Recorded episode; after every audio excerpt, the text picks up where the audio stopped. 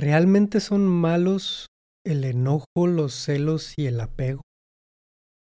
Esto es algo que he estado escuchando mucho a través de redes sociales, de proyectos, de guías, coaches, incluso psicólogos, que hablan de estos temas como algo que hay que evitar, como algo que es totalmente negativo, ¿no? Que el sentir enojo es una emoción negativa y entonces hay que evitar sentir enojo y por eso tenemos frases como el que se enoja pierde, que los celos y sobre todo últimamente con el eh, con el boom del tema de las relaciones eh, afectivamente responsables, la responsabilidad afectiva, que los celos son absolutamente malos y que si tu pareja te cela, ahí no es. Que si tu pareja te cela, entonces está siendo una pareja tóxica con esta palabra tan, tan, tan usada últimamente, ¿no? Que es totalmente malo si alguien siente celos y que la mejor manera de vivir una vida tranquila, una relación sana, es que sea lejos del apego, que no haya un apego realmente en esa relación. Y creo que esta forma de ver las cosas, esta forma de enfrentarse a situaciones, emociones, sentimientos que son incómodos como estos, puede ser incluso más destructivos que el simple hecho de sentirlos. ¿Por qué digo esto?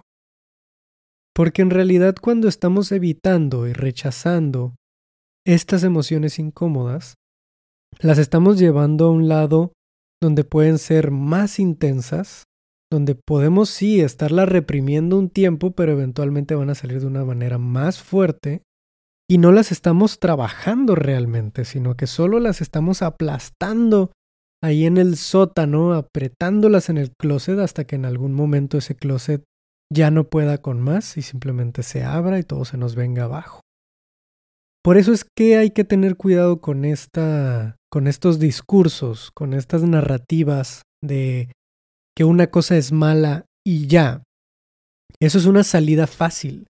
Es una salida muy fácil y muy simplista para evitar este tipo de cosas sin enfrentarlas y sin trabajarlas. ¿Por qué es necesario trabajarlas? No es, no es con el afán de eliminar ese enojo, eliminar esos celos y eliminar ese apego. No, no es con, con la idea de eliminarlos, porque en realidad no podemos o no deberíamos buscar eso. Son emociones humanas, son emociones y son aspectos, características humanas que tienen un propósito y un enfoque en nuestras vidas y nuestras relaciones. Vamos a tener varios ejemplos de cada uno. Miren, el, el enojo. Ya hemos hablado del enojo antes aquí. El enojo tiene sus lados, sí, con un propósito, como tiene sus lados que pueden ser bastante dañinos y bastante negativos. Si ese enojo lo proyecto físicamente a otra persona y golpeo a esa persona, violento a esa persona o manipulo a esa persona por mi enojo, eh, entonces estoy causando un daño y entonces ese enojo está siendo negativo. Ese enojo me está cegando y me está haciendo reaccionar de formas que están lastimando a otros o me pueden estar lastimando a mí mismo también.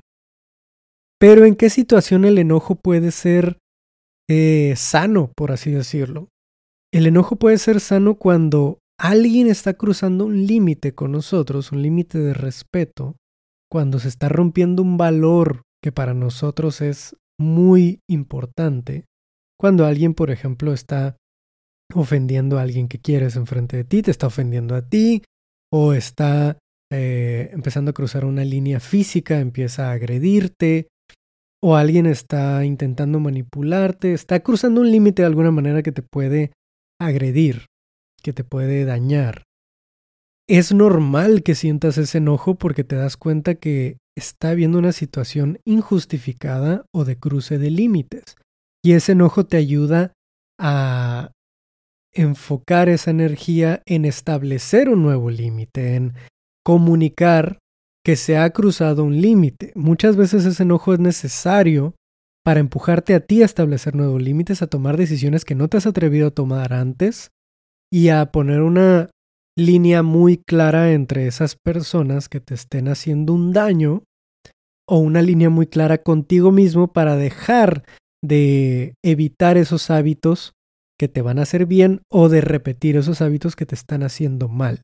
El enojo puede ser un buen catalizador para el cambio, pero hay que saber cómo canalizarlo, cómo utilizarlo, no para motivarte en lo que haces como algo constante, no para que estés enojado todo el tiempo como Hulk, que su secreto es estar enojado todo el tiempo, sino que en los momentos en que se siente ese enojo sepas escucharlo, sepas entenderlo y sepas cuál es la sabiduría que hay detrás de ese enojo. Ahí es donde ese enojo puede ser lo que le dicen algunos autores, un enojo limpio, un enojo sagrado, un enojo sabio.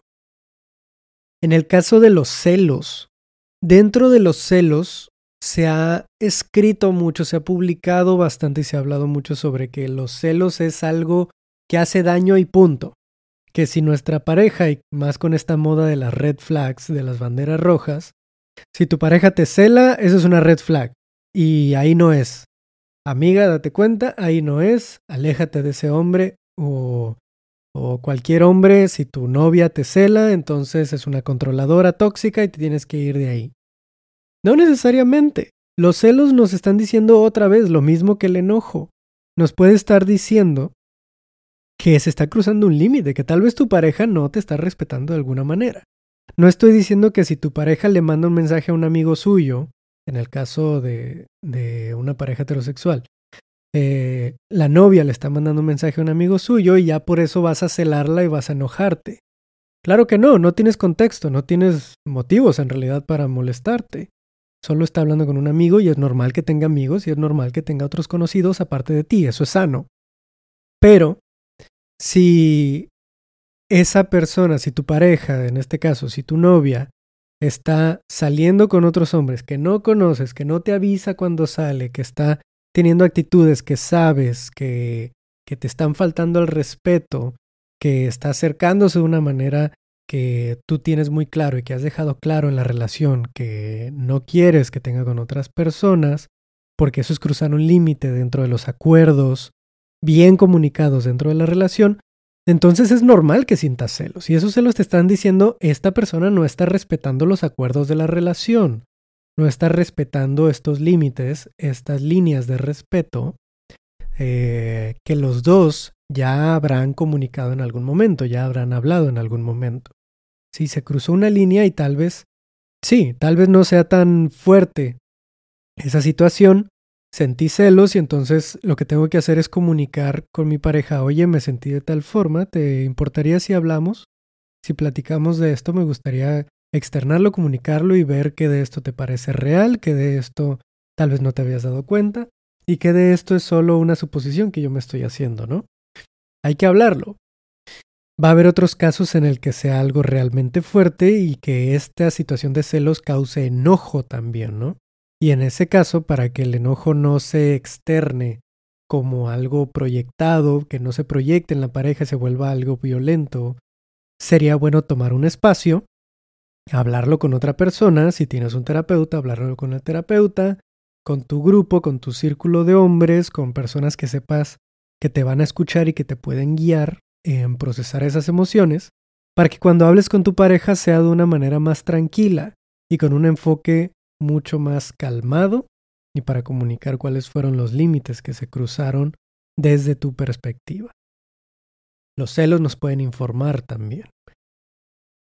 Y en el caso del apego, en este lado es muy notoriamente una situación de, de desinformación en cómo es que el apego se ha vuelto una palabra que ha tenido mucha connotación negativa.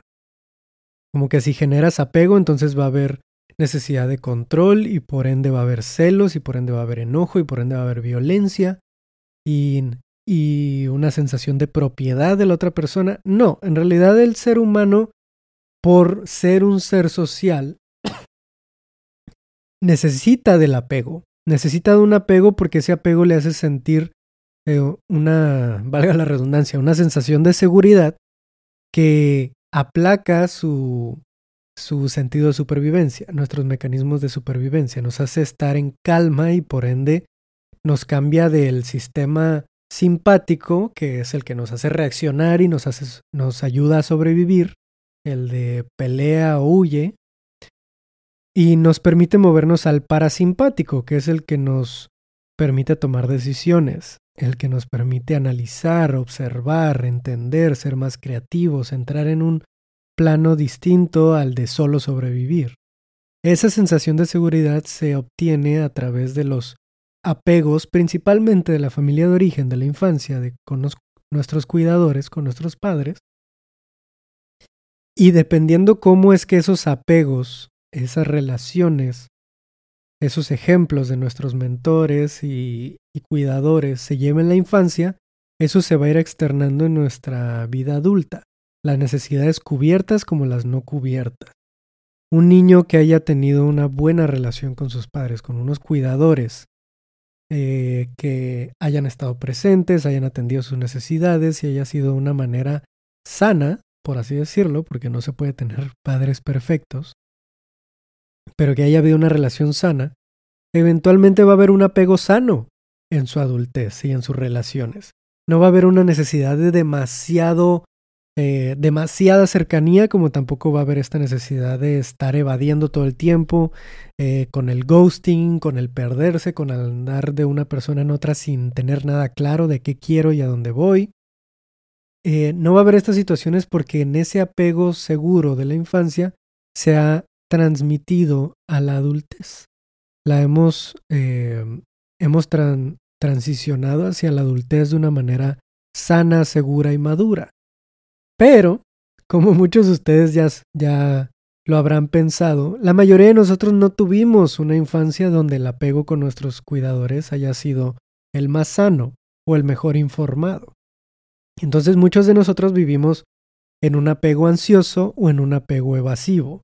Muchos hombres que, que son los que menos trabajan en su lado emocional por un tema social y cultural, eh, terminan viviendo un apego evasivo en el que les es más difícil comprometerse, les es más difícil hablar de qué es lo que buscan, qué es lo que quieren con una persona, dejar las cosas claras, ser asertivos y, y terminan huyendo, terminan evadiendo esas pláticas difíciles, compartir sus emociones, eh, establecer algún tipo de compromiso o simplemente dejar claro qué es lo que buscan en cierta situación. Y más comúnmente, vaya, también hay hombres que tienen un apego ansioso, como en mi caso, pero más comúnmente en la mujer se da el apego ansioso, que es quien busca una mayor cercanía con la pareja, que son las que más son mencionadas como, ay, es, es una intensa, ¿no? Es una intensa, siempre está queriendo eh, alguien más, alguien que la atienda, más atención. Hay muchos hombres hoy en día que están cayendo en el apego ansioso y que están haciendo preguntas como, qué tan bueno es ser un intenso con las mujeres con las que salgo, eh, quiero ir rápido en la relación, quiero tener un compromiso ya. Eh, y esta persona que tiene un apego ansioso es la que busca cercanía, cercanía, cercanía, poder tener vulnerabilidad, poder abrirse todo el tiempo, saber qué es lo que la otra persona piensa. Y en casos más extremos es la que interpreta un mensaje de WhatsApp sin ninguna carita, sin ningún emoji, como algo seco, como algo frío, como algo que está mal. ¿No? Es la que lee entre líneas cuando no hay nada ahí, cuando está suponiendo qué es lo que siente la otra persona sin tener a la otra persona enfrente. Es una persona que tal vez es muy intuitiva, sí, que puede identificar cuando algo está distinto a, a como es normalmente, pero muchas veces caemos en suposiciones. Y ahí es donde ese apego, el apego ansioso y el apego evasivo, pueden ser de alguna manera dañinos, pueden estarnos afectando en nuestras relaciones. Pero también hay un apego sano, como decíamos ahorita, hay un apego seguro, que es aquel que no necesita estar cerca de la persona para sentirse tranquilo y sentirse bien, como tampoco necesita tener mucho espacio todo el tiempo para sentirse bien. Puede tener cercanía, puede tener individualidad, puede tener claridad y asertividad sobre lo que busca, lo que quiere con su pareja, con la persona que está saliendo, como puede aceptar también no tener un compromiso en, en dado caso, ¿no?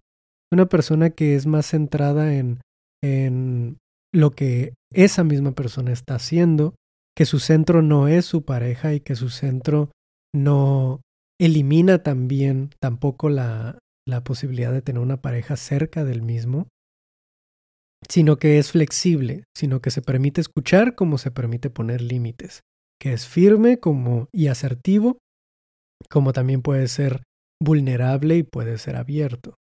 Sí, el apego no necesariamente es malo, se puede vivir de diferentes formas, al igual que los celos, al igual que el enojo. Así que más que buscar rechazar estas cosas que hemos visto como negativas, como una salida fácil, mejor enfrentémoslas, mejor preguntémonos qué es lo que puedo hacer para trabajar en ello, para que esas áreas de mi vida se expresen de una manera más sana. Y vaya, esta es la razón por la que muchos prefieren decir que es algo malo en lugar de enfrentarlo, porque requiere trabajo, requiere de enfrentar, requiere de confrontación, de conflicto interno. Es un trabajo difícil, pero que una vez que lo trabajamos, aceptamos que ahí está y que no necesariamente es malo, pero que requiere trabajo, entonces podemos empezar a ver mejora en nuestra relación.